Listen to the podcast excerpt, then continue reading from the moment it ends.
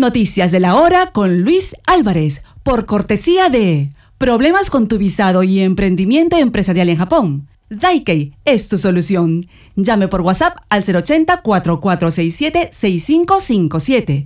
Daikei, somos la gran familia. Atención al pronóstico del tiempo para este viernes 1 de marzo en Japón. Lluvia en Okinawa, soleado en una extensa área de Nishinihon con posibilidades de lluvias en las montañas. Lluvia hasta las primeras horas de la mañana en Tokai y en Kanto. Lluvia y nieve en Hokuriku y en Tohoku. Nieve en Hokkaido. Temperaturas que indican que Sapporo podría tener una mínima de menos 4 y una máxima de 2 grados.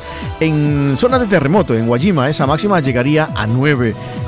Nagoya espera 14 de máxima, 16 en Kagoshima, 10 en Fukuoka y 20 en Naha, en Okinawa. En esta parte de la región de Kanto, Tokio prevé una mínima de 5 grados y una máxima de 16. 17 de máxima en Yokohama, 15 en Saitama, 14 en Maebashi y en Nagano 10.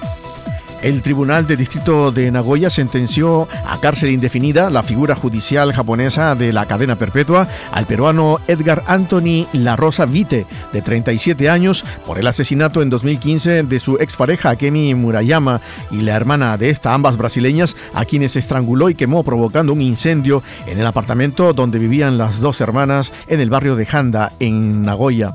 El acusado recibió la misma pena que la fiscalía pidió para él por el asesinato y también por el incendio provocado. En su sentencia, el juez de la causa comentó, el resultado fue realmente grave. Si el descubrimiento del incendio hubiera sido más tardío, hubiera habido un alto riesgo de que otros residentes del edificio también hubieran resultado muy afectados.